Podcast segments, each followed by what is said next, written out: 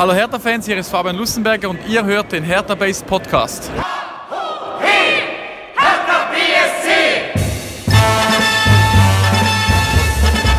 Hallo Hertha-Fans, ich bin Lukas und das hier ist der Hertha Base Podcast. Wir streiken heute nicht, äh, sondern melden uns sogar früher zurück als normalerweise mit unserem Podcast-Format und besprechen alles, was in der letzten Woche Hertha BSC passiert ist. Ähm, ja, vor allem das Spiel gegen Frankfurt. Und das möchte ich äh, heute Abend tun mit Christoph aus Köln zugeschaltet. Ich grüße dich. Hallo zusammen. Schön, dass du mal wieder dabei bist. Und natürlich ähm, der, der hier, äh, der Routinier dieser Runde, Marc Schwitzky. Hallo. Der Fabian Lustenberger quasi. Moin. Quasi.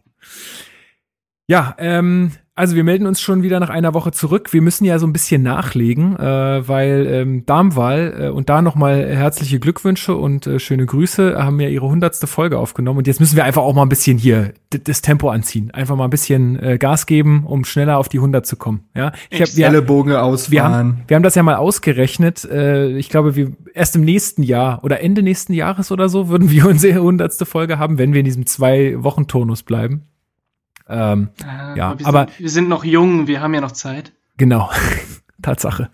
Aber wir machen jetzt einfach jede Woche eine Folge, einfach nur um über Grujic zu reden, würde ich sagen. Und dann äh, läuft der Laden. Na, hoffentlich, hoffentlich bleibt es dabei, dass es was zu reden gibt, ja. Ähm, mhm. Genau. Äh, also ja, ich habe ja schon gesagt, es soll heute äh, um das Spiel gegen äh, Frankfurt gehen. Äh, und dann ähm, ja, haben wir noch so ein paar Fragen auf Twitter und auf Facebook gesammelt von euch, äh, die ihr uns gestellt habt. Wir werden wahrscheinlich nicht alle beantworten können, aber ein paar werden wir uns rauspicken. Und dann ähm, geht's los. Ich starte einfach mal rein, Jungs, okay? Ins Spiel. Tu das. Auf geht's. Gut. Also, Spiel gegen Frankfurt äh, zu Hause, 42.500 Zuschauer. Was sagt ihr denn zu dieser Zuschauerzahl? Ich finde es ein bisschen wenig. Ja, ich meine, es ist halt äh, nicht mehr die schönsten Temperaturen und dann ist es ja auch noch Abendspiel gewesen. Äh, das lockt noch mal weniger Leute in dieses eisige Olympiastadion.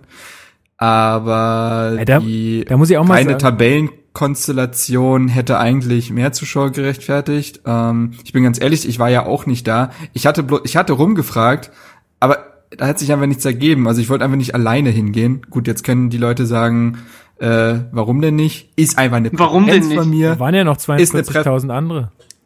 Das stimmt natürlich. ich wäre, ich wäre faktisch nicht alleine gewesen. Aber äh, ja, nee, dann habe ich das tatsächlich auch äh, zu Hause verfolgt.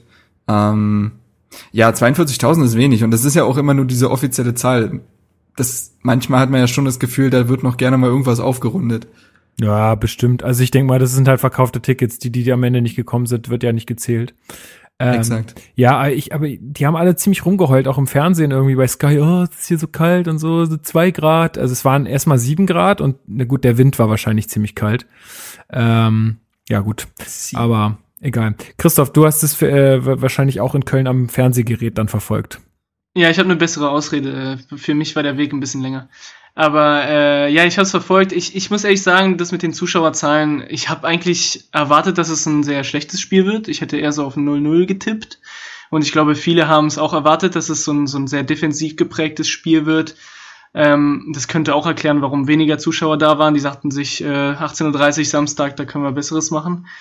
Ähm, trotzdem ist es so eine Diskussion, die mich so mit den Jahren immer weniger interessiert. Ich glaube, es ist immer so, jetzt, je mehr, je kälter es wird in Berlin, desto weniger Zuschauer kommen ins Stadion. Und das wird immer so sein. Jedes Jahr ist es so, ne? Von daher ist es jetzt nicht so, dass es mich aus dem, äh, vom Stuhl äh, jetzt reißt oder mich, ich mich irgendwie ärgere darüber. Es ist einfach so. Wir haben halt 40.000 Zuschauer und das ist auch ganz gut. Es ist besser als viele andere Vereine in der Bundesliga und dementsprechend. Ja, da hast du ja schon, da hast du auf jeden Fall recht. Ich finde nur, Frankfurt ist ja also jetzt mal vor der Niederlage gegen Wolfsburg hatten die ja acht Spiele, wo sie ungeschlagen waren und äh, waren ja auch bekannt dafür, zumindest in dieser Saison, dass sie da wirklich auch ein Offensivfeuerwerk abbrennen. Insofern war das ja auch ein sehr attraktiver Gegner eigentlich. Deswegen war ich jetzt einfach nur verwundert, vor allen Dingen, das war, weiß ich nicht, was war das jetzt? Jetzt Fünfter gegen Sechster oder so. Ne, irgendwie, ich ja, guck nicht Hertha so viel auf die Tabelle. Nicht, nicht Sechster vorher, aber Fünfter gegen Siebter oder so. Ja, irgendwie sowas. Ähm, die, die Zuschauer zumal Herthas, zumal Herthas Heimspiele ja auch attraktiv in dieser Saison sind, wenn man überlegt, dass wir äh, wir sind Vierter der Heimtabelle, jetzt nach dem Frankfurt-Spiel. Ja, wir haben stimmt. ja schon gegen Gladbach 4-2 gewonnen, wir haben gegen München zu Hause gewonnen. Ja, also unsere Bilanz lässt sich ja auch sehen. Aber gut, äh, ich glaube, Chris hat schon ganz gut gesagt, das ist alles nichts mehr, was einem vom Hocker haut äh, und wo man sich jetzt jedes Mal neu drüber ärgern muss. So is it. Ja.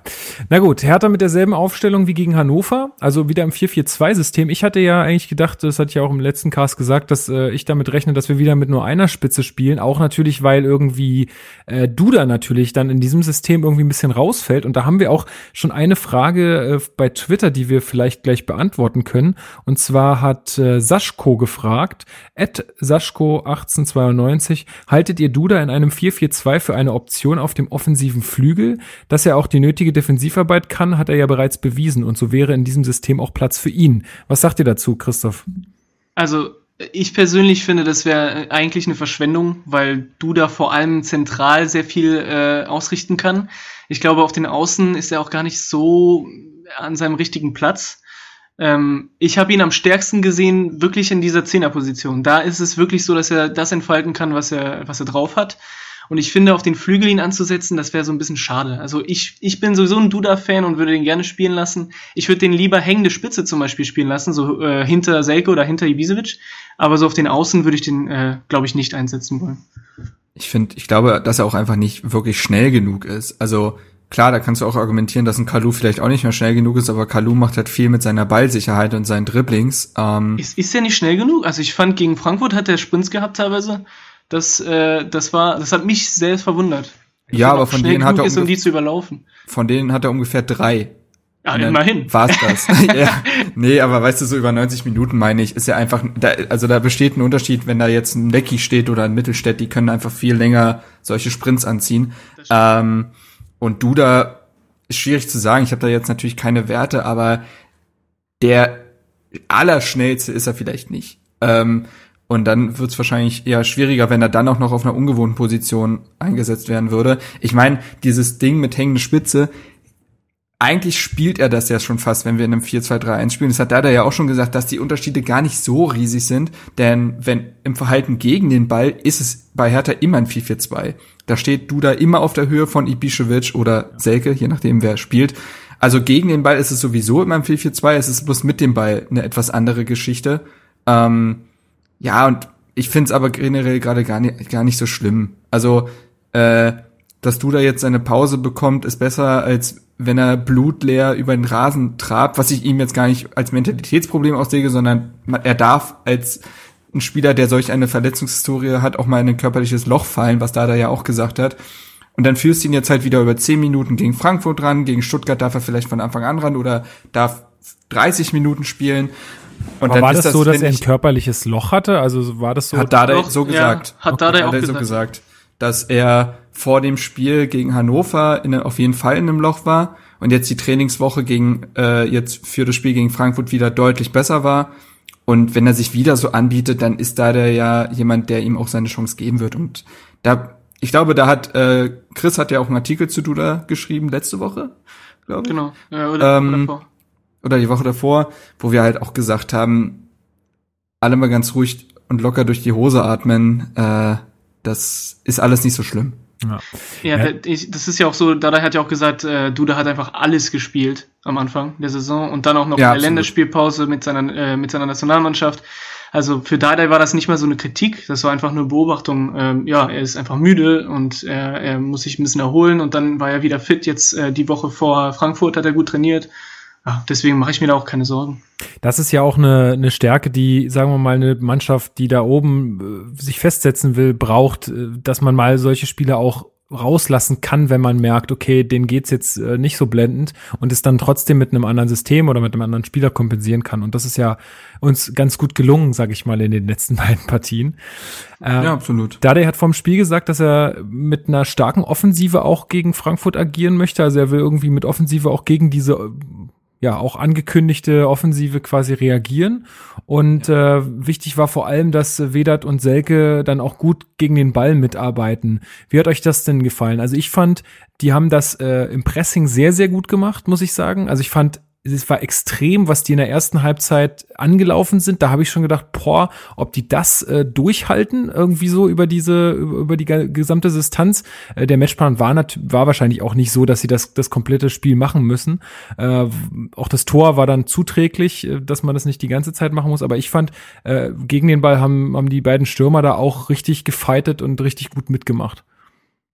Ja, und ich meine, äh, also da schließt sich so ein bisschen der Kreis, hab's eben im Vor äh, Vorgespräch schon gesagt, wir haben letzte Saison auch am 14. Spieltag gegen Frankfurt gespielt, zu Hause.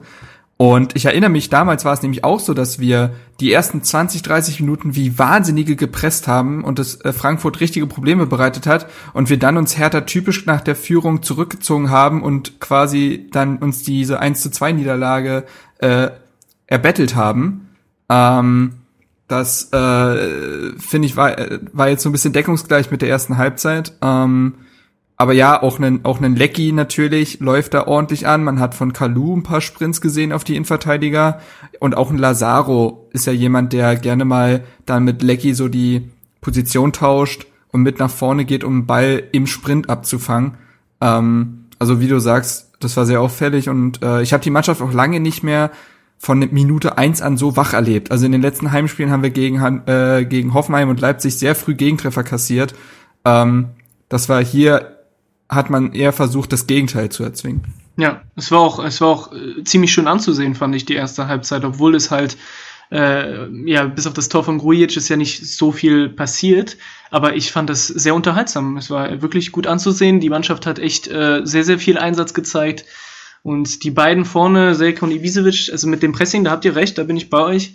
Ich fand aber vor allem in der zweiten Halbzeit haben die sich so ein bisschen äh, so, so gegenseitig in den Weg gestanden. Also da, äh, da war nicht so viel Koordination zwischen den beiden zu sehen. Das hat mich ein bisschen gestört. Und dann hätte ich vielleicht, äh, ja, vielleicht ist es besser gefunden, wenn äh, Dada im Tick früher vielleicht gewechselt hätte und den einen ausgewechselt hätte. Aber hat er ja auch dann gemacht.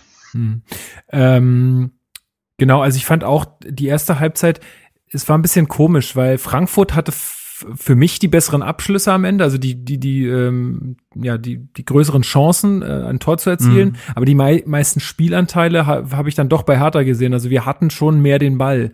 Ähm, ja, und insofern fand ich das auch gar nicht so unverdient, dass dann am Ende das 1 zu 0 fiel, weil wir haben schon, wir haben es zwar wieder, was wir auch gegen Hannover besprochen haben, wir haben es oft geschafft, den Ball gut ins letzte Drittel zu bringen, aber dann hat der letzte Pass gefehlt oder dann war doch wieder irgendein Bein dazwischen. Ja. Also die Mannschaften haben sich ja, das war ja bei Frankfurt auch meistens das Problem, die haben sich sehr stark im Mittelfeld dann neutralisiert, aber äh, dass dann halt das Tor durch ein Standard fällt, ist auch irgendwo bezeichnend. Aber ich fand es zu dem Zeitpunkt auf jeden Fall äh, total verdient.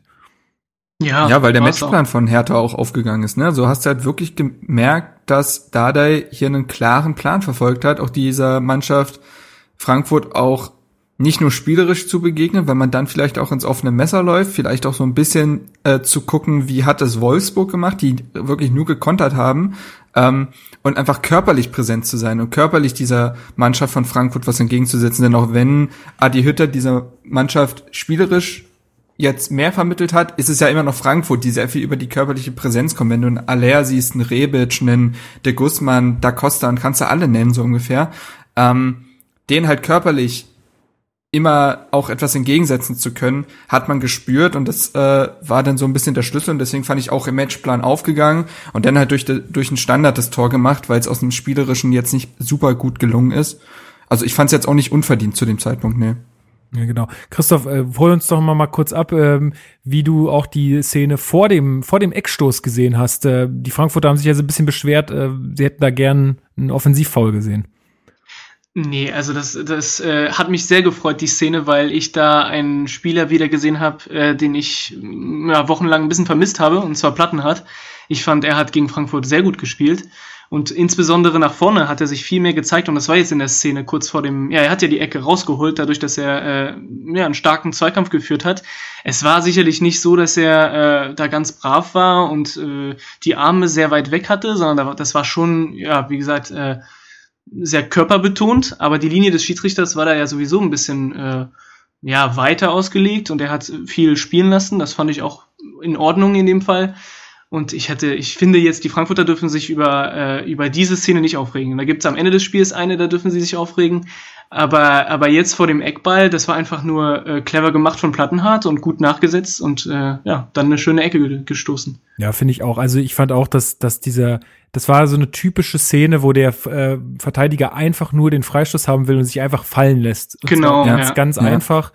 Und normalerweise gibt's diese äh, Stra also Strafstöße, wollte ich schon sagen, äh, Freistöße ja dann auch. Aber ja, in der Szene hat der Schiedsrichter vielleicht auch gut gestanden und hat gesagt, na pass auf, so einfach mache ich dir jetzt mal nicht. Äh, Und es war ja dann auch, ging ja dann zur Ecke, das heißt, es ist jetzt keine, keine klare Torchance mehr daraus entstanden oder so. Insofern äh, fand ich das auch absolut korrekt und ähm, ja, und dann darauf folgt das erste Tor von Marco Grujic.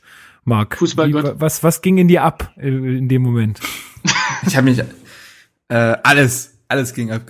äh, nee, ähm, mich hat's einfach wahnsinnig für den Jungen gefreut, weil es ja auch langsam so ein bisschen fällig war, weil wie Darida in seiner ersten Saison ist ja Grujic gefühlt der Einzige, der es mal auch mit Distanzschüssen versucht. Er hat auch in dem Spiel, glaube ich, drei Schüsse abgegeben außerhalb des Strafraums. Das sieht man sehr wenig und er wollte es schon erzwingen. Er war ja auch gegen Hannover einmal nahe dran. Ähm, und da hat er einfach genau das ausgespielt. Ne? Seine körperliche Überlegenheit ist auch äh, ein ziemliches Mismatch mit Hasebe, der ihn da verteidigen soll. Und ich habe sogar Frankfurt auf Twitter gelesen, die da meinten, das wäre wegen zu viel Körperkontakt, wäre das nicht äh, rechtens gewesen. Also Leute, wenn, wenn wir da anfangen, dann brauchen wir wirklich gar keine Ecken mehr ausführen. ähm, und nee, mich hat's einfach riesig für den Jungen gefreut, weil es ja nochmal seinen Wert unterstreicht. Es war immer dieses, ja, er ist super und äh, aber er müsste auch mal selber treffen oder ein Tor vorlegen. Und das hat er jetzt auch abgehakt und es wird ihm noch mehr Selbstbewusstsein geben. Er ist in die Kurve gegangen.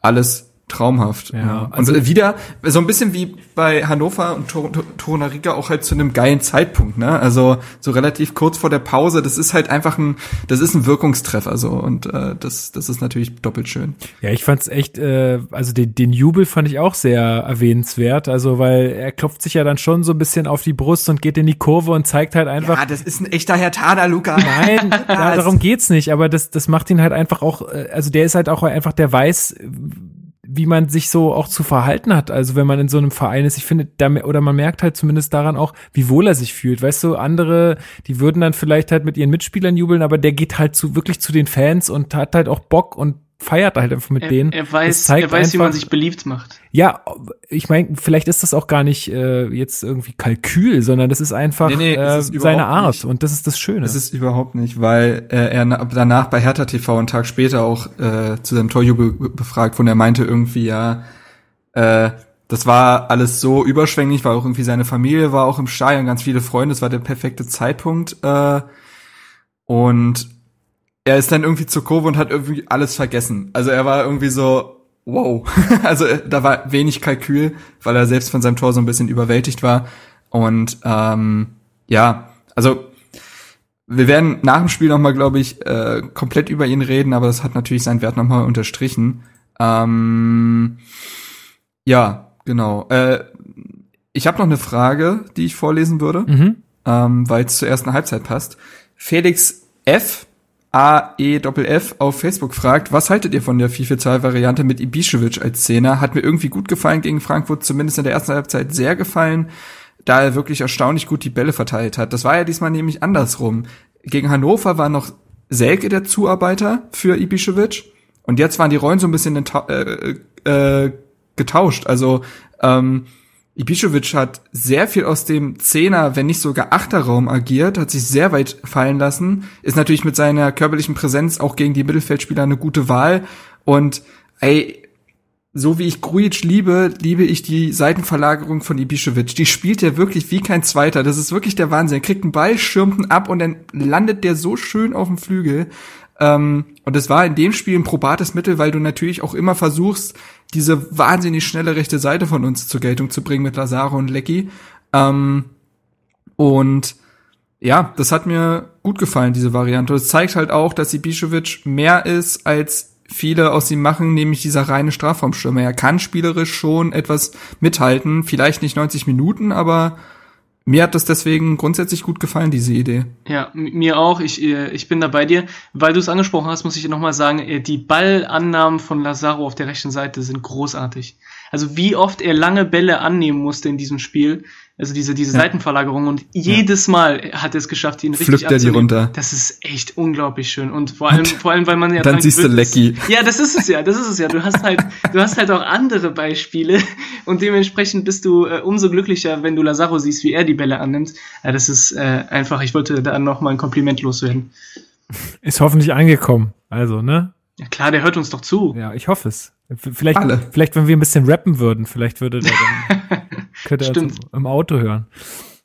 Ähm, ja, also ich, aber mehr gibt es zur ersten Hälfte, habe ich, glaube ich, auch nicht zu sagen, oder? Also äh, ich denke, mm, gab es noch irgendwas? gerade auch noch nach. Toruna Riga, Toruna Riga hat sehr gut gespielt, vor allem in der Stimmt. ersten Halbzeit. Beide, beide Innenverteidiger. Also ich fand, also habe ich auch in der Einzelkritik geschrieben, ich fand Lustenberger, also in der Abwehrarbeit tendenziell noch besser als ja, Torunariga, weil er einfach mehr, es ging mehr über seine Seite, er hatte schlichtweg mehr zu tun.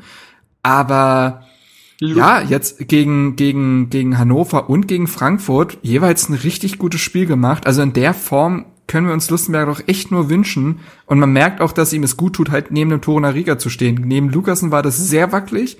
Und neben Torunariga zeigt auch Lustenberger, was für ein guter Innenverteidiger er sein kann. Da 90 Minuten hellwach. Da stimmt die Abstimmung aber auch, glaube ich, mehr als jetzt zwischen ja, Lukasen genau. und äh, Lusti. Nee, genau. Und äh, 90 Minuten hellwach, Zweikampfverhalten, wahnsinnig clever, starkes Stellungsspiel. Ja, also der hat vier Bälle, der hat vier Bälle abgefangen. Das ist ein sehr guter Wert. Also ja. Ich habe ihn vor allem in der zweiten Halbzeit besonders stark gesehen in Lusti. Äh, deswegen habe ich jetzt Torunariga angesprochen, ja, okay, weil du von der ersten Halbzeit gesprochen hast. Da hat er, hat er mir nämlich besonders gut gefallen und in der zweiten Halbzeit war Lustenberger derjenige, der mich äh, wirklich überzeugt hat. Und ja, auf mhm. zwei Halbzeiten haben beide Innenverteidiger richtig gut gespielt. Das äh, ist schön und deswegen haben wir auch zu Null gespielt. Eben, wir sind nämlich die erste Mannschaft diese Saison, die zu Null spielt gegen äh, Frankfurt. Ach echt? Ja, ist so. Ist wirklich so. Krass. Und ähm, das ist das ist halt schon schon bemerkenswert und vor allem ist finde ich bemerkenswert, dass Toruna Riga bestimmt dreimal oder so fast am gegnerischen Strafraum aufgetaucht ist. Das also ist so ein geiler Typ, ey. Also der, der ist dann teilweise auch einfach mit dem Ball mal durchgegangen, ja, weil der sich genauso der wie Grujic so im letzten äh, Spiel gedacht hat, naja gut, wenn mich jetzt hier keine Ahnung greift, dann ciao Leute, dann gehe ich jetzt mal. Äh, und ja. das, das gefällt mir einfach richtig gut. Es ist jetzt, hat jetzt leider nicht gereicht für eine Vorlage, aber ähm, ich meine, sowas, sowas brauchst du einfach. Das ist ähm, so unberechenbar zu sein, dass sogar dein Innenverteidiger dann mal äh, den, den Ball im ähm, Strafraum querlegt. Das ist, das ist das, was man braucht. Hat Brooks ja früher auch gerne mal eingestreut, ne? Das also, ähm, vielleicht nicht bis zur bis zur äh, Torauslinie. Der hat davor den Ball verloren. So, ähm, aber ja, Tonariga, ne, das ist, äh, ist ein kleines Phänomen. Der, wenn der fit bleibt, Jungs, ja. wenn der fit bleibt. Ja, das ist ganz wichtig. Deswegen brauchen wir auch jetzt mal wieder unsere Innenverteidiger wieder alle, äh, ah, weil dann kann, kann man da nämlich auch ein bisschen, ähm, also auch mal irgendwie körperlich mal Pausen geben und und und. Aber jetzt haben wir haben ja gerade gar keinen Ersatz. Lukasen fällt jetzt auch aus. Ähm, was hat jo. der jetzt? Oh. Äh, hm. Eine Verletzung. Habe ich vergessen. Warte, kann ich dir gleich sagen, glaube ich. Ähm, auf jeden Fall auch Hinrunden aus. Und dann war das ja jetzt auch so, dass sogar Bark äh, genau hier, krank war. Bark. Äh, Bark war Mandelentzündung hatte er, glaube ich. Genau. Ähm, also da hat man kein Comeback von ihm gesehen. Und äh, hier Verletzung am Sinnesmoseband im linken Sprunggelenk. Ah geil. War es bei Lukasen. Das äh, klingt auch nicht klingt so schön. irgendwie eklig. Das, der ist aber auch, ja. der ist aber auch ein Pechvogel, oder? Weil die Zeit, in der er sich hätte äh, jetzt in die Mannschaft spielen können, so, so wirklich, da hat er äh, katastrophale Spiele und jetzt ist er verletzt. Also ja, du das ist, ist unglücklich, keine ist Frage. Für ihn, aber ich glaube, das wissen auch Dada und Prez einzuschätzen. Ähm, aber gut, äh, jetzt wenn er wiederkommt, sind auch Stark und Rekik wieder da. Das macht die ganze Sache für ihn jetzt logischerweise nicht leichter. Aber gut, äh, bei unserem Verletzungspech sind sowieso nie alle gleichzeitig fit. Was soll's. Das ist richtig. Ja, aber das war dementsprechend so, dass Hertha gegen Frankfurt keinen Innenverteidiger-Ersatz auf der Bank hatte. Ich vermute, dass Grujic eins nach hinten gerückt wäre, weil er einfach mit 1,90 und seinem Körper, das wäre die logischste Idee ja, gewesen. Oder Schellbrett. Oder Schellbrett, der zumindest in der Vorbereitung in der Dreierkette das mal gespielt hat, ja. Also, aber jetzt ideal wäre es nicht gewesen. Nee, nee, klar. Ja. Genau. Gut, aber wollen wir dann die erste Hälfte abhaken? Ja, ich denke schon. Die wollen wir abhaken. Schade, das war die schönste. Tatsächlich war es äh, aus härter Sicht dann doch die schönste. Ähm, aber in der zweiten Halbzeit fand ich, ging es erstmal so weiter wie in der ersten Hälfte. Also äh, wieder beide Mannschaften mit, mit, mit, mit Chancen und ähm, ja, ich glaube, das erste, woran ich mich dann erinnere, ist eine äh, das zurückgepfiffene Tor von Selke, ähm, der, oh Gott. Ach, der ja. einen guten Steckpass ähm, kriegt, äh, im Abseits steht, was ich auch gesehen habe. Wo ich habe danach mit meinem Papa gesprochen, der war auch im, im, im Stadion und der, der hat auch gesagt, er hat von der Tribüne aus gesehen, dass das Abseits ist. Und ich glaube, wenn du, wenn man sich das nochmal anguckt, dann äh, sieht man auch Selke, wie er im Laufen noch rüber guckt zum, ja, der äh, guckt drüber, ja. zum, zum Assistenten, schiebt den Ball dann ein und ich, dann habe ich habe mich ja schon gefreut. Äh, und dann heißt es äh, doch Abseits. Ich meine, dass das jetzt, dass man da jetzt nicht rummeckert, dass es so war, ist äh, völlig verständlich. Aber ich finde, das ist so das absolute Hauptproblem an diesem ganzen Videoschiedsrichtergedöns, dass äh, dass diese Emotionen aus dem Fußball vollkommen rausnimmt. Also du kannst dir ja nie mehr sicher sein, dass nicht doch irgendwas ist. Und ähm, mein Vater war mit äh, dem Freund meiner Schwester im Stadion und der ist auch Schiedsrichter. Und der sagte, dass äh, das sogar Anweisung ist. Äh, ja, genau. Ja, klar, da habe ich, ich ja es ist die Anweisung, aber das ist ja das, was mich am meisten ärgert, ist, der Spieler selber weiß, dass es abseits ist. Selke weiß ja, es. Ja. Und er läuft, er, er, guckt ja zweimal dahin. Das heißt, wenn der Spieler selber merkt, dass es abseits ist, dann muss es der Assistent erst recht gesehen haben und dann muss er nicht äh, warten und denken, oh, vielleicht, weißt du, dann, dann kann er das auch einfach pfeifen. Aber Jeder weiß, dass es abseits ist. Ich verstehe jetzt und auch. wenn es ganz, ganz eng ist, verstehe ich die Anweisung, dass man einfach spielen lassen soll und dann gucken, das ist okay. Aber bei so klaren Abseitssituationen ist das so unnötig, dass er dann wartet. Ich verstehe aber auch einfach nicht, warum wartet der Marc? Also, was ist der Grund? Weil und das, ich habe tatsächlich, also nicht ich habe sie angeschrieben, sie haben sich dann selbst eingeschaltet. Ich habe mit Colinas Erben drüber geschrieben und es ist tatsächlich verständlich. Insofern, also es ist grundsätzlich ein unlösbares Dilemma. So hat es äh, Alex Feuerherd von Colinas Erben beschrieben, weil es gibt da zwei Szenarien in der Szene, ja. Äh, das so wie es jetzt passiert ist, alle, man freut sich vielleicht schon, das Tor zählt nicht. So. Variante zwei ist äh, es ist kein Abseits, ja, aber der Schiedsrichter, der Linie, also der äh, Linienrichter entscheidet darauf und dann kann dieser Angriff halt nicht fortgeführt werden, aber es wäre kein Abseits gewesen und Hertha wird die Chance auf ein wirkliches Tor nicht gegeben. Aber es ist so oder so, ist es für den Fan scheiße, aber die Konsequenz, an, also die Konsequenz, die ich als, als letzteres genannt hätte, wäre viel schlimmer, weil Hertha ein eigentlich reguläres Tor aberkannt worden wäre, bevor es gefallen wäre. Das ist, also das wir können korrekt. uns gerne darüber streiten. Wir können uns gerne darüber streiten. Da habe ich, das habe ich auch gesagt, dass das erstens sehr lange dauert und zweitens und das ist immer so ein Aspekt, der mir in, dem, in dieser ganzen Videoschiedsrichter-Debatte ein bisschen verloren geht. Der Linienrichter muss es schon sofort erkennen. Ja, eben. So, also das ist das sind die zwei Aspekte, die mich nerven, aber grundsätzlich von der Regel her kann ich es verstehen, das, weil das, wie gesagt, die Konsequenz, dass einem letztendlich vielleicht ein Tor genommen wird, ist natürlich viel schlimmer. Das verstehe ich auch absolut, aber wie du schon sagst, es kann nicht sein, dass alle im Stadion das sehen und der Schiedsrichter, komm, ey, erzähl mir nichts, der muss das gesehen haben. Der natürlich, hat das deswegen, Pro gesehen. deswegen hebt er auch die Fahne direkt nachdem der, der Ball ins Tor ist. Und ja, und dann, und dann verstehe, also dann, und dann, dann ist die Regel aber äh, absurd. Also das, das, das kann nicht sein, weil wenn ich sehe und wenn ich mir zu hundertprozentig sicher bin, und das war eine eindeutige Situation, da gab es keine zwei Meinungen. Der, der ist geschult, der hat das ja vor, vor ähm, bis vor zwei Jahren auch noch so gemacht.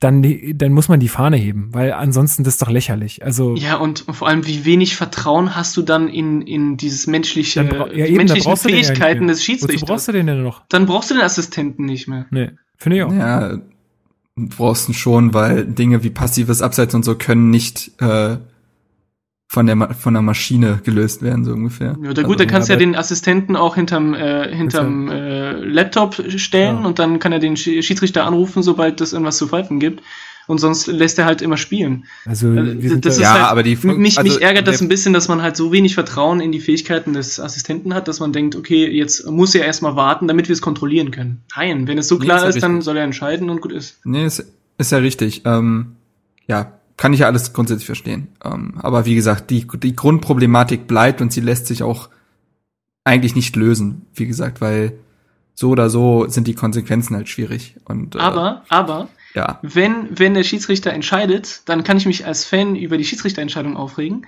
aber mir wird, mir wird die Emotion nicht genommen. Das ja, gut. Und ganz ehrlich, am Ende, ja. am Ende ist die Bundesliga oder der Fußball etwas, was uns unterhalten soll. Und letztendlich ist es auch, ich meine, ich wünsche ja nicht, ich wünsche ja niemandem äh, oder nie, keinem Schiedsrichter die Pest an den Hals oder würde den jetzt irgendwie angehen oder so.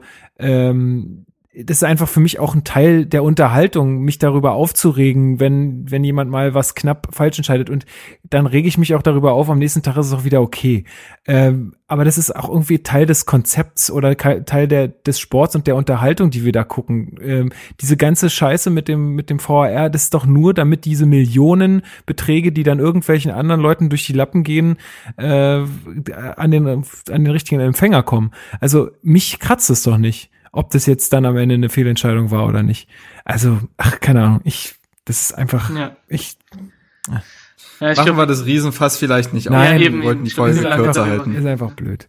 Also ich, ich habe in der Szene einfach nur gedacht, es ist einfach so schade, dass man, dass man heutzutage einfach nicht mehr, nicht mehr sicher sein kann, bevor nicht der, der, der Schiedsrichter sich einmal ins Ohr gefasst hat. Ähm, das, das ist wahr. Kurz darauf äh, gab's. Äh, das ist eine erogene Zone, Lukas. Ja, wahrscheinlich. ähm, kurz darauf gab's aber dieselbe Situation nochmal. Äh, nur leider dann mit, äh, also dann regulär vom Abspiel her, aber leider kein Tor, weil der Platzwart ein bisschen Mist gebaut hat oder der, der, Tor, der Torhüter yep. ähm, sein, sein, sein Rasen vor, vom Tor kaputt getreten hat oder so. Ja, Marvin Hitz-Style. Einfach mal schöne Kuhle bauen. Ähm, ja, nee, ist halt bitter, ne? Weil äh, Selke hat es auch nach einem Tag später noch gesagt. Ähm, wenn dieser Hügel da nicht ist und der spielt ihn rechts vorbei, dann kommt er vielleicht auch vorbei. So springt er ja Trapp mehr oder weniger in die Arme, als er dann so nach unten geht. Ja. Äh, ist halt, ist halt blöd. Ähm, ich hätte Selke natürlich gegönnt, weil er jetzt ja auch schon, also er hat jetzt zwar gegen Düsseldorf getroffen, aber gemessen an seinen Spielminuten, seitdem er zurück ist, da geht schon noch was. Ist, äh, seine Spiele sind ja nie schlecht. Das, darum geht's gar nicht, aber natürlich ist ein Stürmer seiner Klasse, will natürlich auch eine gewisse Torquote erfüllen. Ähm, ja, und dann ist es halt bitter, dass es zweimal in diesem Spiel quasi verwehrt bleibt aus unterschiedlichsten Gründen. Ja. Gut, er hat, er ist ja aber auch oft einen Schritt zu spät gewesen in diesem Spiel. Ähm, jetzt vor allem in der zweiten Halbzeit fand ich, äh, hat er so ein bisschen, äh, ja, die Genauigkeit hat da ein bisschen gefehlt bei ihm. Aber ja gut, das kennen wir ja auch von ihm. Ja, ja, das ist ja auch so. Ne? In, in guten Phasen, da gelingt ihm einfach alles. Und, und wenn es mal nicht so gut läuft in dem Spiel, dann äh, merkst du halt sieht diese Situation. Wie, ja. hm. Dann sieht er aus wie ein Körperklaus. Allgemein, allgemein fand ich äh, in der Phase dann auch wieder so viele Chancen nicht gut zu Ende gespielt, ähnlich Absolut. wie in Hannover, äh, wo oh, wirklich ja. noch viel, viel mehr drin gewesen wäre und wo ich wirklich richtig Angst hatte, dass wir am Ende halt äh, dann wirklich noch den Ausgleich kriegen. Und dann hätte man sich wirklich nicht beschweren dürfen, weil dann hätte man sagen müssen, pass auf Leute, wir haben es einfach verpasst, es 2 zu 0 zu machen und das hat da er ja auch nach dem Spiel gesagt.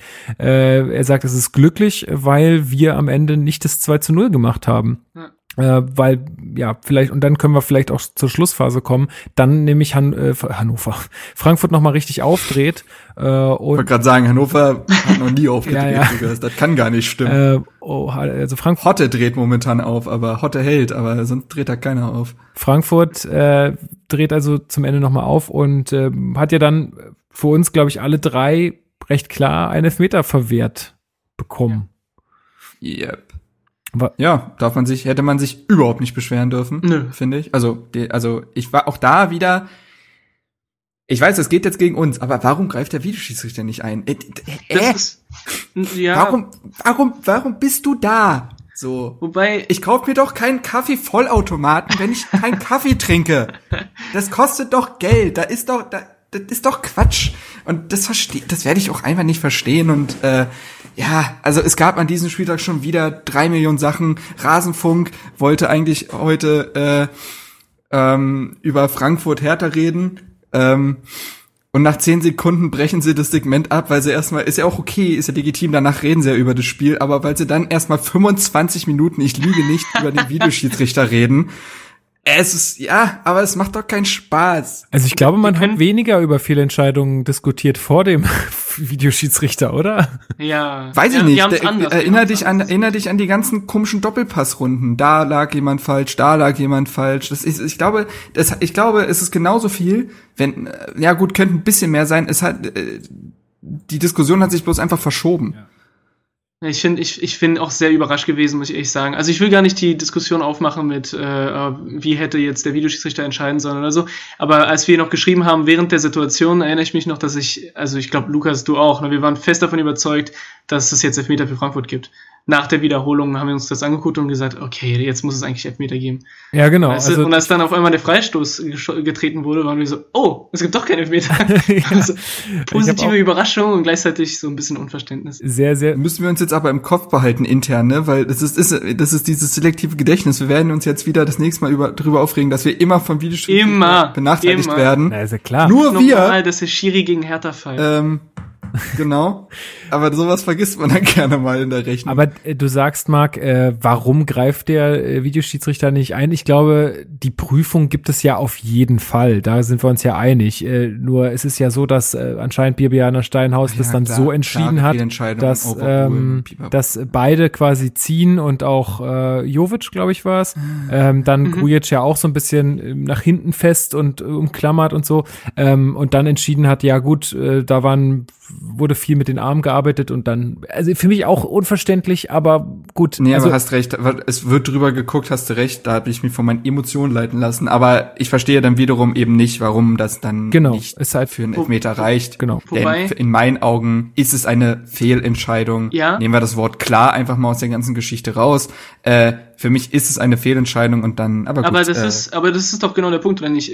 Muss der Videoschiedsrichter nicht nur, also darf der Videoschiedsrichter nur, nicht nur bei klaren Fehlentscheidungen angreifen? Ja, das, aber da das ist dann halt an. die Sache, ne? Und, und wenn, wenn äh, jetzt Frau Steinhaus in Köln entscheidet, das ist keine klare Fehlentscheidung, wenn überhaupt, das ist eine leichte oder eine, eine Fehlentscheidung, die jeder eine hätte mittlere. machen können.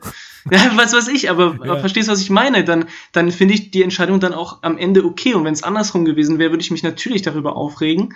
Aber letzten Endes finde ich nicht, dass jetzt Frau Steinhaus einen Fehler gemacht hat oder so, sondern es ist einfach nur unklare Regelung mit dem Videoschiedsrichter genau. und deswegen kann man sich eigentlich am Ende kannst, nur darüber aufregen. Du kannst ja nicht und etwas. Diese Regelung wird auch nie klar sein. Genau, das weil du kannst nicht definieren, was eine klare Fehlentscheidung ist. Genau, das ist der Punkt. Nicht. Genau, das ist der Punkt. Du kannst nicht etwas in eine Regel schreiben, was nicht definierbar ist. Ja. Weil also eine Fehlentscheidung ist ungefähr definierbar, also auch nicht immer definierbar, aber zumindest klarer als eine klare Fehlentscheidung, weil klar ist in dem Fall halt nicht definiert. Und äh, also das war jetzt auch, das war noch das, was ich äh, vom, vom Rasenfunk gehört habe. Genau, ähm, Markus Bark hat das gesagt. Nehmt einfach dieses Wort klar raus und bei jeder Fehlentscheidung, zack, also wenn, wenn ihr im Keller Exakt. der Meinung seid, das war eine Fehlentscheidung, dann dürft ihr eingreifen und dann darf das zurückgenommen werden. Weil so ist es halt Käse. Genau das, genau das. Dann brauchen wir auch nicht mehr diskutieren. Fehlentscheidung, egal wie klein sie ist. Oder, Punkt. oder man nimmt es weg und dann benutzt man keinen Videoschiedsrichter. Oder so. Ich glaube, ich glaube, Chris, wir müssen uns an den Gedanken gewöhnen, dass der nie wieder weggeht. Nein, bitte nicht. Ja, doch. Ja, doch, leider. Äh, DFB-Pokal, da gibt's noch nicht, ne? Da, aber wahrscheinlich dann auch nächstes Jahr. Juhu. Dann Bayern-Dusel. Dann Bayern-Dusel. Ja, nee, genau. Ähm, ja, aber um zum Spiel zurückzukommen, äh, noch mal ganz kurz, äh, diese Befürchtung hatte ich natürlich auch, dass äh, Frankfurt dadurch wieder ins Spiel gerät. Da muss man halt über die Person Lecky reden. Ich habe äh, in der Einzelkritik auch geschrieben, geht es um den reinen Aufwand, ja? Müsste Lecky seit drei Spielen eine Eins bekommen. Was der an Zweikämpfen führt, was der läuft, was der an Kopfballduellen gewinnt, das ist wirklich krank. Der hat neun von zwölf in diesem Spiel gewonnen. Ähm, nur mal so als Info für so ein, also aber der hüpft ja auch drei Meter hoch.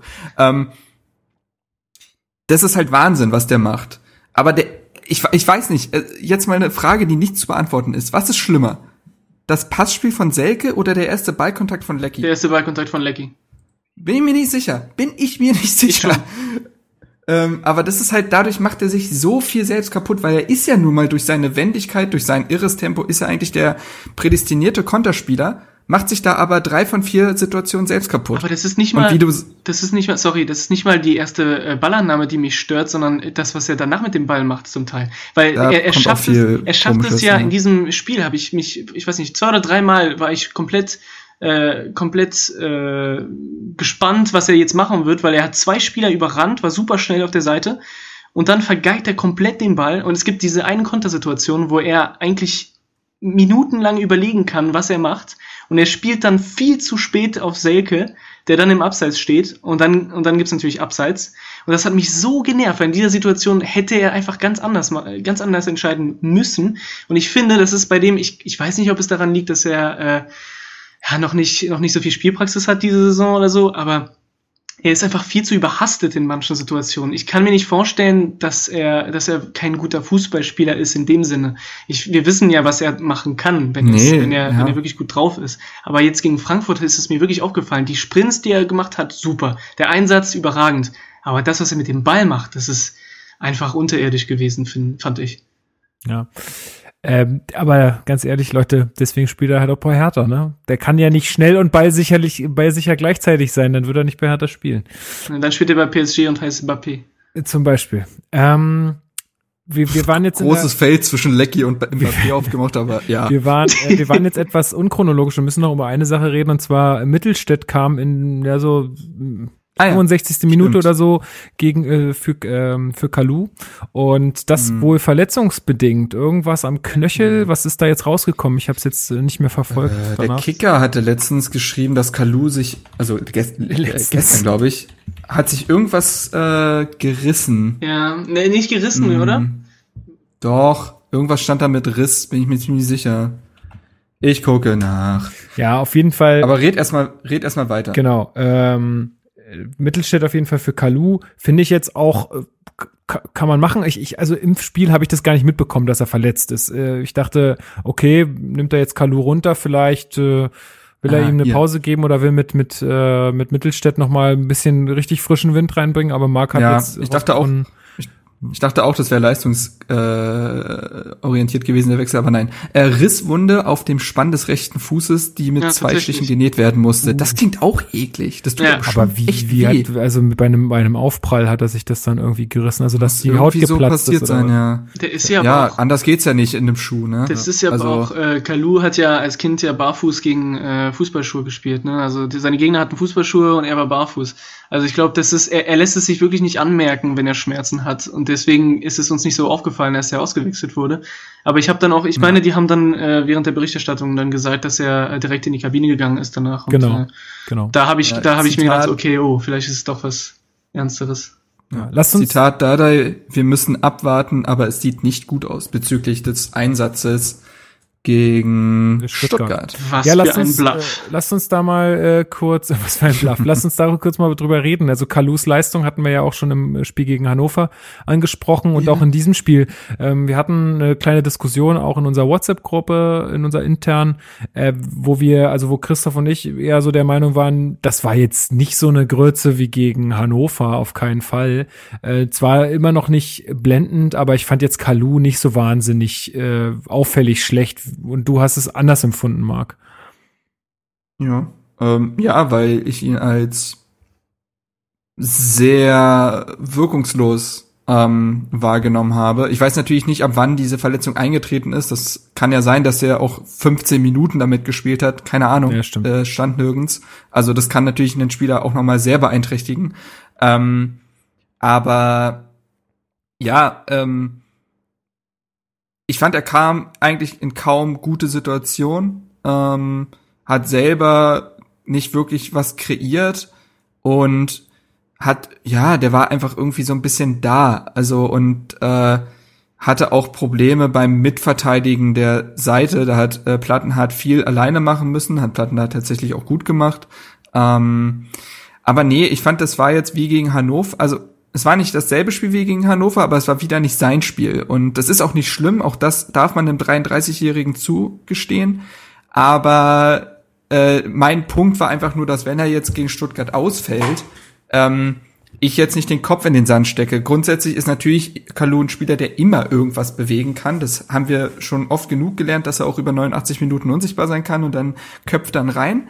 Aber ja, ich glaube, dass das Spiel gegen Stuttgart nicht über den Kalu entschieden wird und seine Form und dementsprechend wäre das natürlich jetzt nicht schön, wenn er ausfällt, aber wir sollten genügend Grundvertrauen in den Mittelstädt haben oder so, dass auch da was bei rumkommt. Auf jeden Fall. Mein Punkt äh, war nur, dass ich glaube, dass Kalu äh, dem Hertha-Spiel so eine Art Selbstverständnis gibt. Auch er als Typ mhm. auf dem Platz ist, glaube ich, mhm. unglaublich ja. wichtig. Was, was mir nämlich auch wieder aufgefallen ist, ist jetzt gegen Frankfurt. Die haben ja eine Zeit lang auch ganz schön gehackt.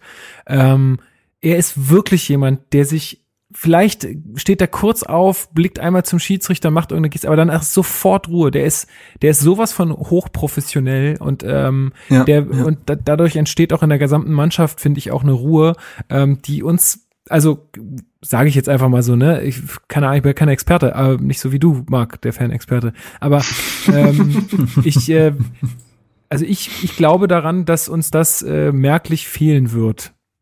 Wie ja, das ist so ein, die Frage, aber. Er hat so einen Flair, ne, den man nicht so ganz messen kann. Ich verstehe auch, was ihr meint. Ja, also er hat, ja, sind wir nicht weit auseinander. Er hatte halt diese, diese, diese Qualitäten, die man auf dem Platz nicht unbedingt sieht von außen, aber die, äh, die die Spieler auf jeden Fall merken, seine Mitspieler. Und ich glaube, es ist einfach was ganz anderes, wenn du auf dem Platz stehst und du bist, du spielst neben Salomon Kalou als neben Matthew Leckie. Und jetzt nichts gegen Leckie. Aber äh, das ist schon eine ganz andere Ausstrahlung und es ist, äh, es ist wirklich äh, eine ganz andere Art und Weise, Fußball zu spielen. Wie du sagst, er, er ist ruhig, immer ruhig, er ist, äh, er ist keiner, der, der jetzt irgendwie ausflippt. Und äh, ich glaube, er hat auch, er hat auch Qualitäten mittlerweile nach hinten. Er ist auch wichtig fürs Spiel nach hinten. Gut, jetzt gegen Frankfurt war das jetzt nicht unbedingt sein Spiel. Ähm, was mir auch aufgefallen ist, ich meine, jetzt im letzten Spiel hat er ja auch auf der linken Seite gespielt, ne? Wenn mich nicht alles täuscht. Ja. Jetzt wieder, am Anfang der Saison war er vor allem rechts unterwegs. Ich finde. Wegen Dilrosun, ja. Genau, ich finde, dass er und Lazaro zum Beispiel sehr gut harmonieren. Das und äh, er hat einfach dieses Zusammenspiel mit Marvin Plattenhardt zum Beispiel noch nicht. Oder zumindest nicht mehr, weil er ja jetzt auf rechts spielt. Und das muss man ja auch noch im Kopf haben. Ne? Das, es ist ja schon eine ja. Umstellung. Auch wenn die während des Spiels natürlich äh, rotieren und auch mal links und rechts spielen und so weiter. Aber trotzdem ist dieses Zusammenspiel, dieses, dieses, äh, was, dieses Eingespieltsein mit dem Mitspieler, mit Lazaro, das ist ja nicht mehr der Fall, wenn er links spielt. Und das muss man auch im Kopf haben. Ja. Natürlich, ich habe immer das Gefühl, dass sobald man über Kalu redet, es immer gleich so eine Generaldebatte um, um seine Qualität ist und die will ich gar nicht aufkommen lassen. Also mir sind nee, seine klar. Qualitäten genauso bewusst wie euch. Äh, es waren jetzt für mich einfach zwei schwächere Spiele. Punkt. Und ja, da gibt's jetzt kein mehr, ist da jetzt auch gar nicht dran. Ja. Äh, ich, was ich auch noch bemerkenswert fand, war, das ging dir, glaube ich, auch so, äh, Christoph, dass ähm, dass das Spiel sich in der zweiten Halbzeit unfassbar gestreckt hat. Also Hertha oh, war ja. zwar in Führung und aber Frankfurt hatte war so gefühlt mehr am Drücker, war auch zwingender irgendwie in seinen Aktionen und ich dachte halt in der in der 60. oder 65. Minute auch schon, oh, äh, wann ist denn hier mal Schluss? Und dann gucke ich äh, um auf die Uhr und denke, oh nein, es ist ja noch fast eine halbe Stunde zu gehen. Ja. Also das war äh, ganz äh, ganz seltsam. Gefühlt 110 Minuten die zweite Halbzeit. Ja, also ich finde, da das Analyse da auf jeden Fall zutreffend, dass, ähm, dass er gesagt hat, äh, wir hätten uns nicht beschweren dürfen, beziehungsweise es war knapp, weil wir es 2 zu 0 nicht gemacht haben. Dennoch finde ich die, den Sieg auf jeden Fall verdient. Ich fand die Aussage von Adi Hütter, dem Trainer von Frankfurt, nach dem Spiel auch nicht richtig, dass er sagt, die Niederlage wäre unverdient gewesen. Ich finde, wenn man äh, wenn man einen Elfmeter nicht zugesprochen bekommt, dann zu sagen, eine Niederlage ist unverdient, finde ich immer ein bisschen äh, ja vermessen, weil letztendlich äh, solltest du dann doch als Fußballmannschaft, die da oben steht, auch die Tore schon mal aus dem Spiel heraus machen. Und es war ja nun wirklich nicht so, dass, äh, dass Frankfurt jetzt gut, die hatten zwei, zwei oder drei gute Chancen, aber auch nichts, was äh, ja, wo. Ja, einmal hatten wir schon Glück mit dem Pfostenschuss ja, Leer. Gut, das war ja in der ersten ähm, Halbzeit schon, ja, genau. Aber das ist ja. Ja, nach zehn Minuten. Ja. Ah, wir und, mussten schon äh, heftig zittern. Aber, den, aber dennoch ist es für mich absolut, Nein, äh, absolut ja. trotzdem eine, ein verdienter Sieg von Hertha. Ich meine, ich habe natürlich auch die blaue-weiße Brille auf, aber das ist. ist äh, also ich finde, ich hätte, ich hätte, äh, ich hätte es besser gefunden, wenn er unglücklich gesagt hätte. Aber unverdient. Ja, unglücklich kann man, kann man, ja, unglücklich man kann man sagen. können. Ähm, man muss halt sagen, Frankfurt hat zwar 18 Schüsse abgegeben, das sieht halt imposant aus, aber davon sind nur vier aufs Tor direkt gekommen und das ist dann ja auch nochmal. Ne? Ja, und die waren, da waren zwei davon, glaube ich, direkt auf, äh, auf äh, Jahrstein so in seine Arme. Zwei davon waren überhaupt nicht gefährlich und äh, dann gab es noch den Schuss von Rebic aus kürzerer Distanz, den Jahrstein einfach festhält ja. und dann gab es noch die Chance von Jovic, wo Jahrstein ganz schnell unten ist. Da hat er den aber ähm, auch sofort fest, seine, ne? Das ist auch. Äh, ja, ja, das war, war eine spektakuläre Szene auf jeden Fall. Ja. Ähm, war, also bei Twitter äh, laufen ja so langsam immer so diese ganzen Top 11 rein von jedem Magazin und sonst was und da, bei irgendwo, ich glaube, ich weiß nicht, bei The Zone oder so, irgendwo war auf jeden Fall auch in der Elf des Tages jetzt Torhüter. Aber gut, ich habe auch Plattenhardt gesehen, wo ich gedacht habe, ja. Obwohl mir Plattenhardt sehr, sehr gut gefallen war ein gutes hat. Also, Spiel. was ist sehr, sehr ja. gut. Aber er hat mir auf jeden Fall deutlich besser gefallen als in den Spielen zuvor. Und der hat mal wirklich wieder das Ja, gezeigt, was ja. man von ihm auch erwartet ist. Ähm, hat überlaufen, hat ja auch die Vorlage zum Tor gegeben, eine Flanke. Also so müssten die Ecken eigentlich immer kommen, weil die war sehr, sehr geil geschlagen. Äh, also hatte auch echt viele schöne Aktionen also da muss man auch mal äh, loblos werden, ja, Marvin. Also wenn du das Absolut, jetzt hier ja. hörst, ähm, so wollen wir das immer sehen. Das war richtig, das war richtig gut. Ja, nee, absolut. Ähm, das stimmt natürlich. So, und ähm, am Ende, ja, gewinnen wir das Ding und, Und? stehen jetzt mit. Ja. Ja, äh, was man, wo, also was ich auch noch kurz erwähnen möchte, ist, wie krass routiniert ist denn bitte dieser Arne Meyer bei Sky im Fernsehen? Ja, ist Spieler Ich des hab's nicht Spiels, gesehen, aber viele haben es gelobt. Spieler des Spiels geworden von Sky und ist dann von Mhm. äh, Lothar Matthäus und jetzt Achtung, Gänsefüßchen interviewt worden. Ähm. Aber er macht das echt mit einer Ruhe als, also ich meine, wie alt ist der jetzt? 20? 19. Äh, Neun, immer noch 19, ja. Ähm, Jo. das- wird am 8.1.20. okay.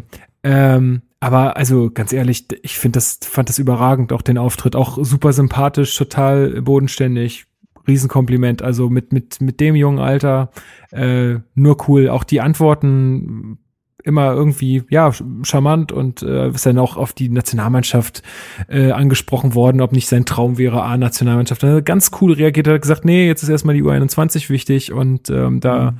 sind wir ja ähm, auch dann gegen Grujic irgendwie zugange und so. Also hat das wunderbar gemacht, finde ich. Ähm, wenn man das nochmal irgendwo findet, kann man sich das echt gern mal angucken, weil das ist, äh, war, war sehr, Ja, sehr einfach ein guter Junge. Ne? routiniert, ja. Ähm, Ähm, ja, äh, ich kann ja dann gleich mal eine Frage anschießen. gerne. Apropos Meier, ich versuche das jetzt immer so ein bisschen thematisch anzubinden. Ähm, Sakar123a auf Twitter fragt, findet ihr auch, dass Meier ein wenig im Leistungsloch steckt? Findet es ein wenig schade, dass er im Vergleich zu Neuhaus, der von Gladbach, etwas untergeht, vor allem auch was Torgefahr angeht? Also erstens finde ich nicht unbedingt, dass er in einem Leistungsloch ist. Er war jetzt ja gegen Frankfurt, also besonders, also in der ersten Halbzeit fand ich ihn richtig gut, in der zweiten hat ihm ein bisschen die Dominanz gefehlt, aber grundsätzlich war das ein gutes Spiel. Natürlich weiß ich, was er meint mit dieser Torgefahr, die ihm abgeht, aber das Ding ist, dass er, wenn Grujic neben ihm spielt und sie nun mal diese Doppel 6, Doppel 8 bilden, er nun mal diesen defensiveren, ruhigeren Part übernimmt und dann kann er nicht auch gleichzeitig auch noch nach vorne stürmen, Naja. dann verliert das Ganze so seine Statik, dass er grundsätzlich es leider vermissen lässt, diese wirklich gute Entscheidungsfindung um den 16er herum. Das, das, das, das ist so, und das haben wir auch schon gesagt, das ist genau das, wo er sich noch weiterentwickeln muss, weil er aber auch immer sehr selbstkritisch ist und sagt, das muss jetzt auch wirklich mal kommen. Ähm, man darf man wiederum nicht vergessen, dass er 19 ist, also er hat noch genug Zeit, sich zu entwickeln. Ähm, aber ja, er im letzten Angriffsdrittel, das ist noch nicht so gut, aber das, Ja. ja, das bereitet mir jetzt, wo man halt einen Grujic hat, wo ihm das auch abgenommen werden kann, bereitet mir das nicht so große Kopfschmerzen. Es ist ja auch so, dass er äh, jedes Spiel, was er macht, bringt ihn ja ein bisschen weiter. Und äh, wie du sagst, er ist extrem jung und dementsprechend äh, hat er noch sehr, sehr viel Zeit. Und ich freue mich, dass er äh, ein Niveau hat, das ihm ermöglicht, äh, Stamm in der Bundesliga zu spielen. Äh, ja, Spiel von Spiel zu Spiel. Er ist ja immer noch in der Startelf. Das ist ja schon überragend. Also da, allein das ist ja schon überragend. Und dann, da, da, ich finde, man sollte das nicht unbedingt als Ausrede nehmen, dass er den defensiven Part übernimmt. Das stimmt, aber du siehst ja auch bei Torunariga, der dreimal äh, vom generischen Strafraum ist, es klappt auch. Ja, obwohl du eine defensive Aufgabe Ja. hast, mal nach vorne dich, äh, dich zu lösen. Das ist auch eine Frage von Selbstvertrauen. Das ist eine Frage von äh, eine gewisse Coolness und, äh, und auch in gewisser Weise muss ja auch das Team ähm, ihm das ermöglichen. Das heißt zum Beispiel Grujic Ja, in den richtig. Situationen, wo Meier vielleicht ein bisschen nach vorne was macht, dass Grujic halt den defe- defensiveren Part übernimmt. Ähm, ich glaube, er muss sich einfach mehr zutrauen und das wird automatisch funktionieren jetzt mit der Zeit, je mehr Spiele er macht.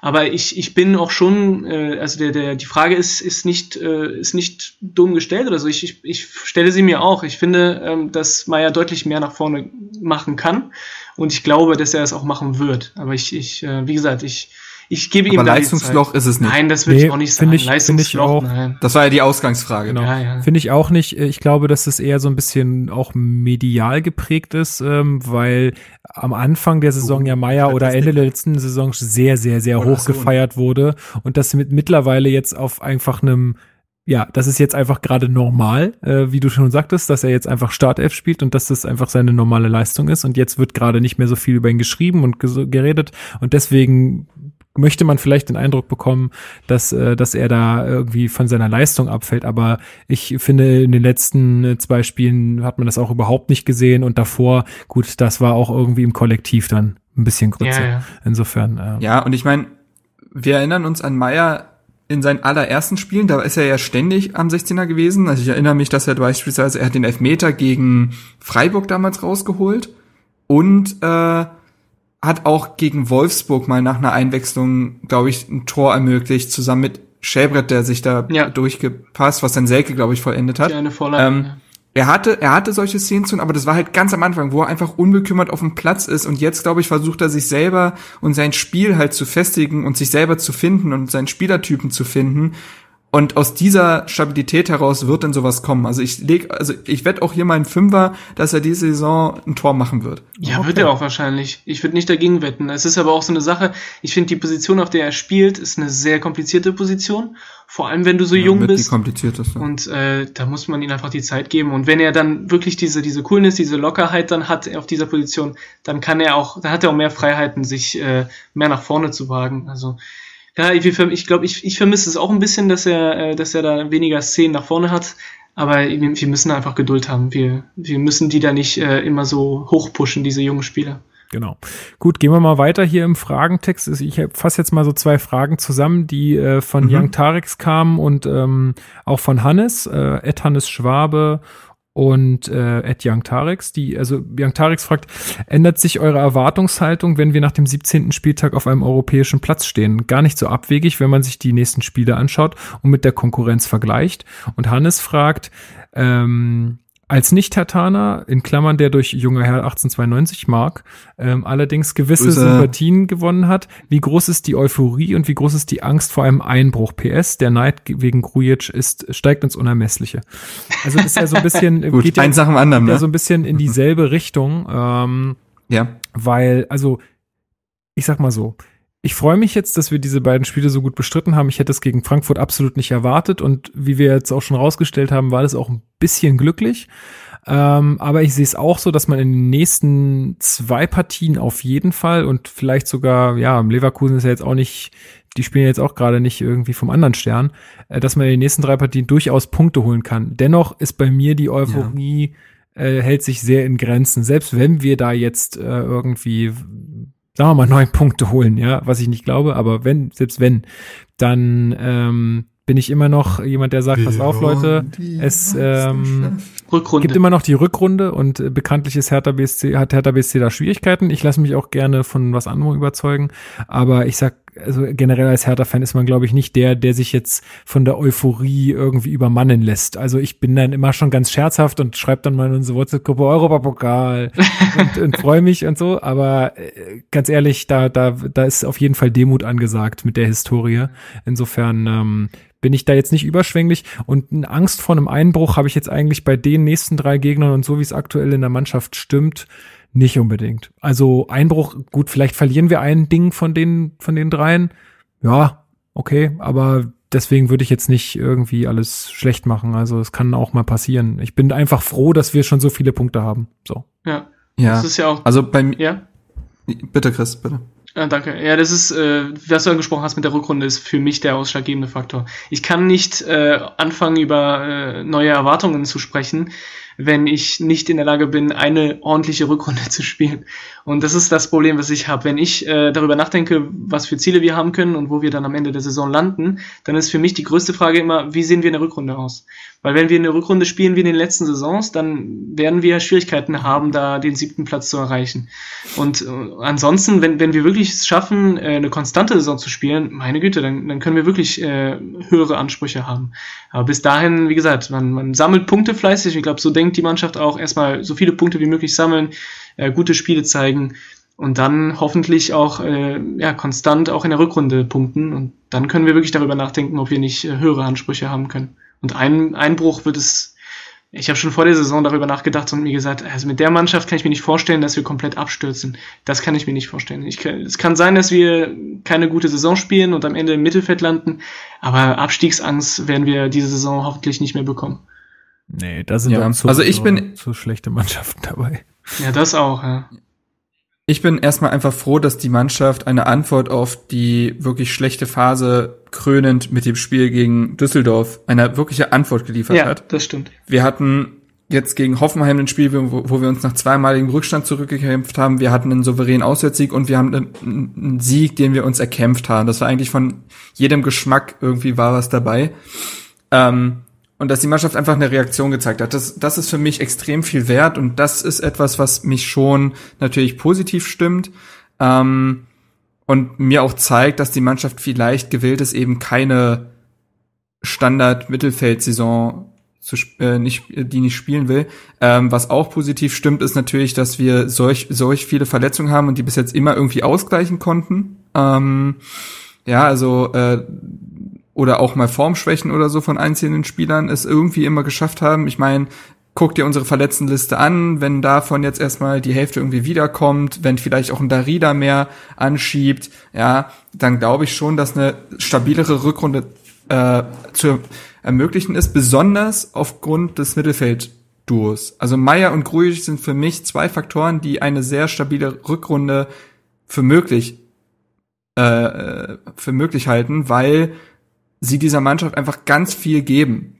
Sowohl defensiv als auch offensiv heben sie diese Mannschaft auf ein anderes Niveau als letztes Jahr, wo da oft Lustenberger und Shelbrett gespielt haben. Ja, definitiv. Das ist einfach, das ist einfach ein Faktor, der Spiele, der Hertha so gewisse fü- 10 bis 5 Prozent oder sowas gibt, die einfach bei manchen Spielen entscheidend sein können. Und deswegen glaube ich schon, dass wir eine stabilere Rückrunde spielen werden. Aber man muss auch immer abwarten. Wir verlieren jetzt plötzlich unglücklich gegen Nürnberg in, beim 18. Spieltag und dann geht die ganze Farce von vorne los. Deswegen bin ich da auch dabei, dass man sagt, mal ruhig Blut. Ähm, es gibt bloß Faktoren, die dafür sprechen würden, was Besseres zu spielen. Ähm, und Lukas hat ja schon den Schwenk gemacht zu den drei bevorstehenden Spielen Aber noch. da, äh, ich Ähm, wollte kurz äh, noch sagen, damit wir es auch erwähnt haben, weil, Ja. wie gesagt, wir werden jetzt nicht alle Fragen hier beantworten, aber das, das war auch so ein bisschen äh, von Dominik Mrowetz. Der hat äh, auch nach dem Genau, Schlüssel genau. gefragt, äh, eine so eine durchschnittlich bis, durchschnittlich bis schlechte Rückrunde äh, zu durchbrechen sozusagen. Ähm, und das ist definitiv auch, wo, wo ich sagen würde, das, das, das sehe ich auch als, als Grund, den man auf jeden Fall heranziehen kann. Ähm, ein Faktor ist auf jeden Fall noch, um den Schlüssel zu benennen, taktische Variabilität. ja. Die hatten wir letztes Jahr nicht, die haben wir dieses Jahr eindeutig. Die ist durch die Anzahl der Verletzungen äh, natürlich geschrumpft, weil wir eben keine Dreierkette aktuell spielen können, aber es wird schon noch mal dazu kommen in der Saison. Wir haben jetzt die Möglichkeit, mit äh, Selke und Ibišević vorne zu spielen. Ja, wir haben auch, wenn Nendelrosun zurückkommt, unterschiedlichste äh, Spielertypen auf den Außen. Mittelstädt hat sich mehr reingebracht. Also wir haben eine taktische Variabilität, die einfach dazu führen kann, dass eine Mannschaft schwerer auszurechnen ist, alles irgendwie frisch bleibt. Ja, man sieht es ja bei Hoffenheim, die besonders in der Rückrunde oft noch mal anziehen, weil sie irgendwie es taktisch halt gut hinbekommen und sich immer wieder neu erfinden. Und ähm, ja, das ist auf jeden Fall ein Faktor. Genau, und, und nicht nur taktische Variabilität, sondern auch personell. Wenn du guckst, dass äh, Darida und Duda auf der Bank waren gegen Frankfurt, da äh, das Ja, würden nee, andere Bundesligisten würden die würden die da, würden die auf jeden Fall in Startelf spielen lassen. Das fand ich auch Das ist äh, schon eine Sache, die die in den letzten Saisons vielleicht nicht so der Fall war, dass wir jetzt äh, so so viele Möglichkeiten haben, auch offensiv zu sagen, okay, den lasse ich jetzt auf der Bank, der ist irgendwie äh, in besserer Form, der spielt jetzt. Solche Sachen, das ist auch ne, ein Unterschied zwischen der, dieser Saison und denen davor.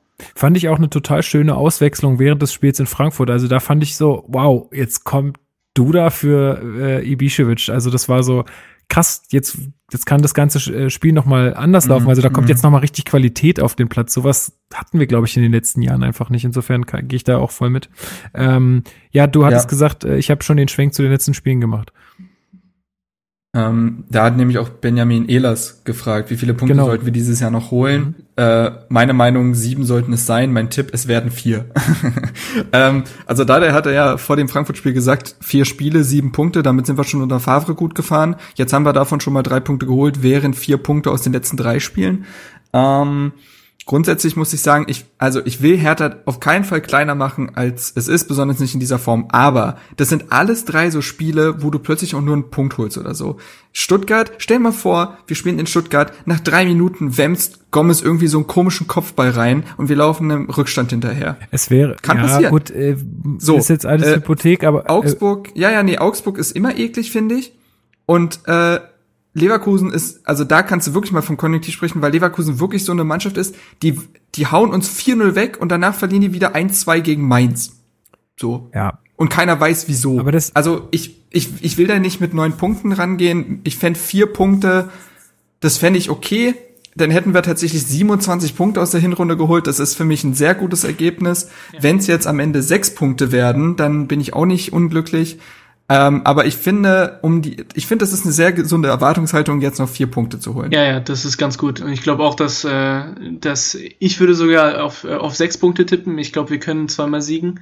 Aber sieben Punkte ja, finde ich also deutlich, deutlich zu hoch. Ich glaube, ich kann mir nicht wir vorstellen, dass wir, Punkte dass holen. wir äh, alle drei letzten Spiele äh, ohne Niederlage, äh, dass wir es schaffen, nicht mehr zu verlieren. Das würde mich wundern.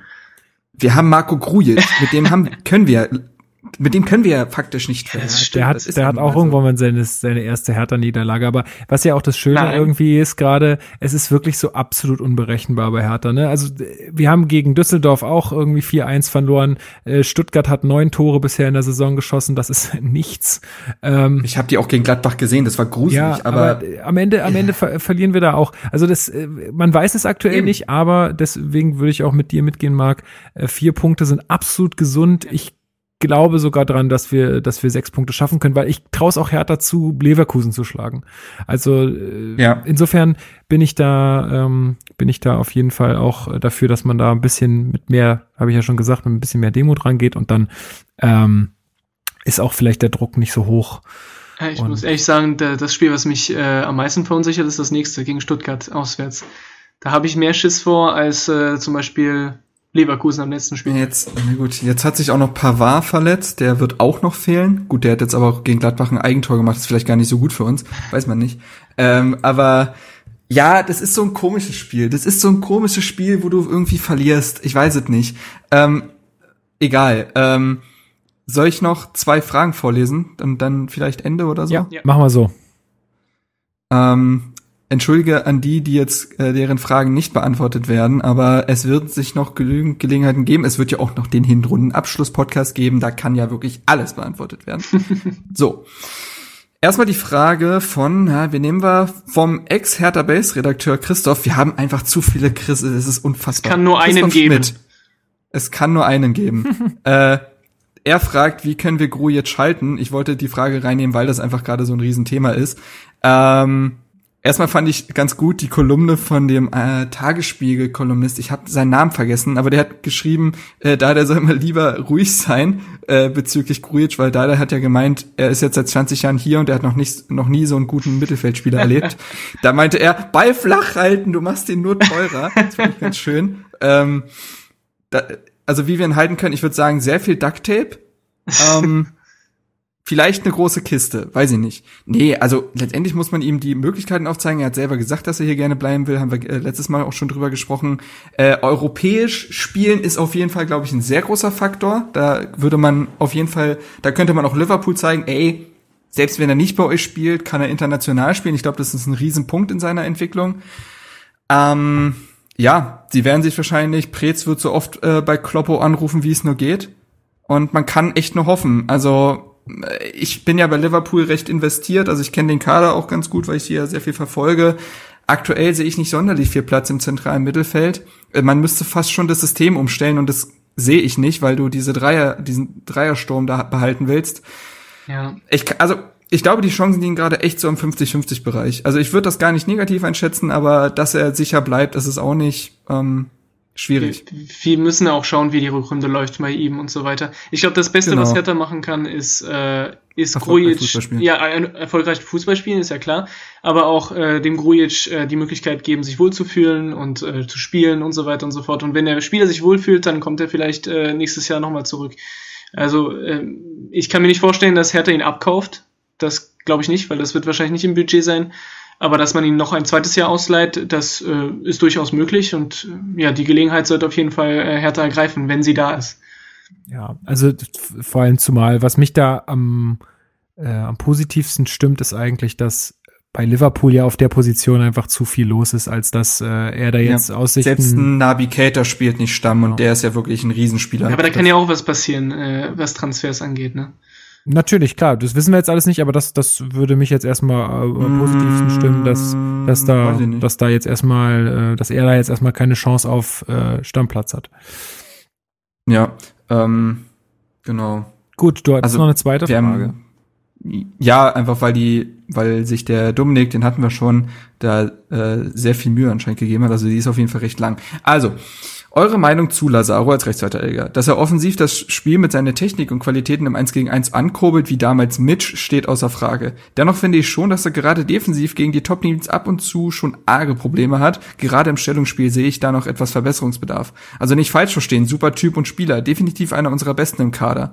Die rechte Seite mit ihm und Lecky hat mir aber sehr gut gefallen im Wochenende, gerade weil du mit Lecky einen robusten Spieler hast, der ihn gut defensiv unterstützt, würdet ihr Tino aber dennoch auf einer anderen Position lieber sehen? Na, ich reiche die Frage erstmal weiter. Du musst, also ich meine, du musst dich, ich glaube, bei Hertha muss man sich so ein bisschen entscheiden. Willst du jetzt äh, die volle Offensivpower auch auf rechts haben oder willst du jetzt den absoluten Abwehrbrecher haben? Da war auch eine Frage, weiß jetzt nicht mehr von wem sie war, ob, ob Pekarik noch mal eine Rolle spielen kann. Das ne? ist von ihm auch. Er hat nämlich auch gemeint, äh, Sekunde, ja, glaubt ihr, dass Pekarik nochmal zum Faktor genau, werden kann? Ich, die schließt ich, Man an. muss sich ja immer ins Gedächtnis rufen, das ist ja gar nicht die Position, für die äh, Lazaro eigentlich geholt wurde. Also das ist ja jetzt eigentlich Richtig. so ein bisschen aus der Not heraus geboren worden und äh, dafür macht das, finde ich, extrem gut. Und wie gesagt, dann muss man sich so ein bisschen entscheiden. Äh, dann muss er halt das, was er offensiv äh, oder das, was er defensiv vielleicht an einigen Stellen vergeigt, dann muss er das halt offensiv irgendwie ausgleichen. Und das, finde ich, gelingt ihm bisher hervorragend. Also, also ja, ich habe da ehrlich gesagt jetzt gar nicht groß was zu bemängeln und äh, bin auch froh, wenn er sich weiter in der Rolle sieht und äh, umso länger er sie ausfüllt, desto besser wird er, denke ich, auch da auf der ja. Position. Also ich verstehe die Frage und ich, äh, ich habe auch dazu was geschrieben äh, vor, vor ein paar Wochen.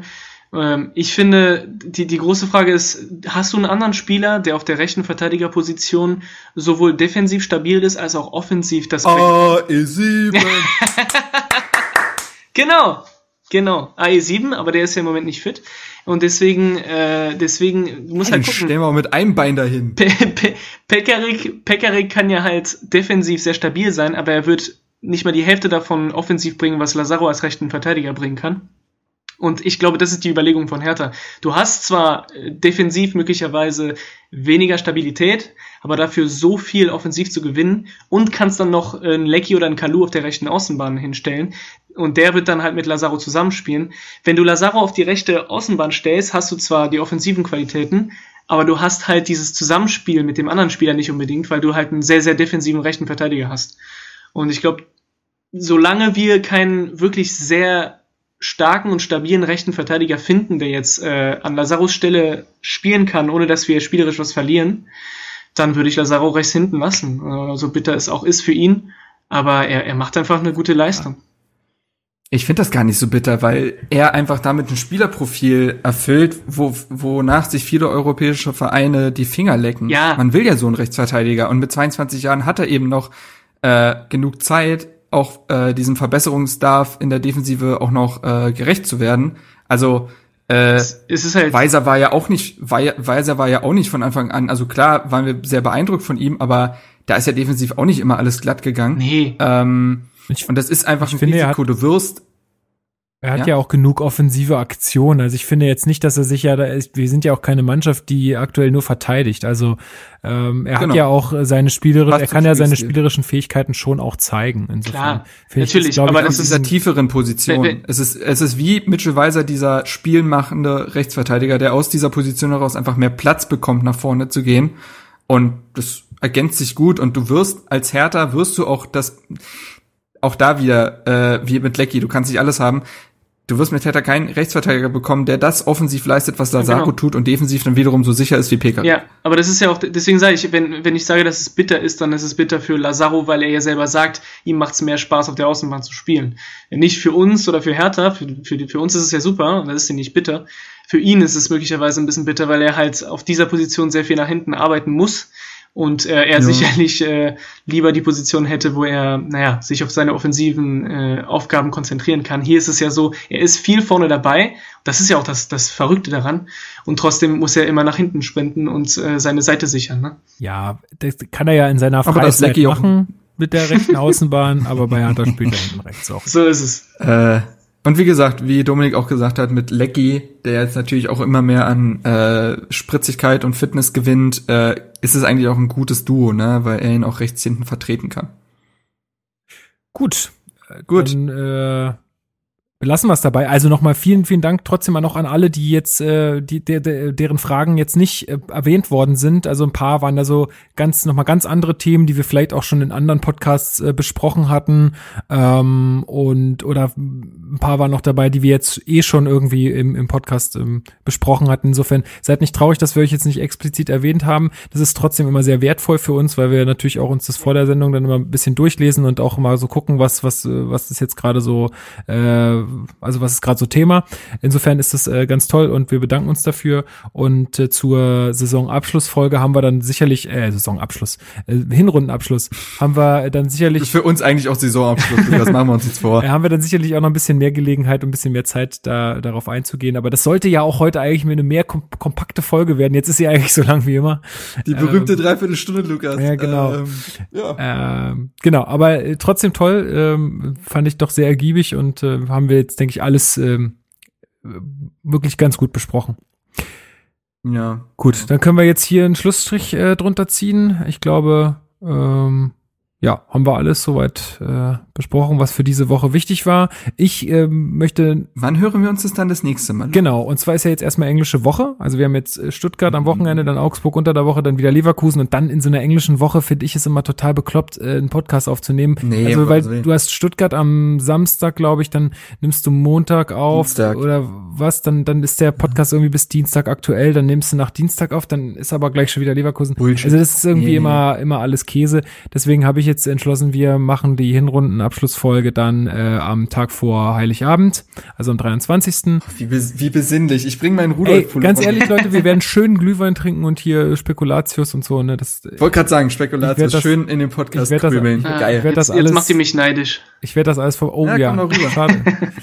Schade, dass du nicht da bist, aber ich werde das alles vorbereiten. Naja, auf jeden Fall werden wir uns da wieder hören, dass ihr sozusagen äh, unterm Weihnachtsbaum eine neue ähm, Folge von uns habt.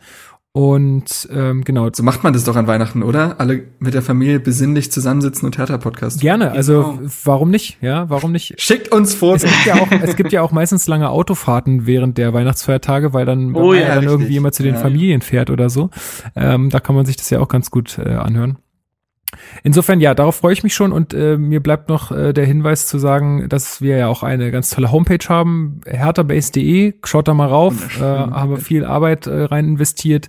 Äh, da gibt's auch eine Kommentarfunktion, haben jetzt auch schon im letzten, äh, nach dem letzten Cast, ähm, hat das auch schon jemand äh, wieder mal genutzt. Das ist immer ganz schön, weil da hat man echt Platz und das verschwindet nicht immer so zwischen dem ganzen Wust genau. äh, bei Facebook, sondern das ist dann auch wirklich da zu lesen.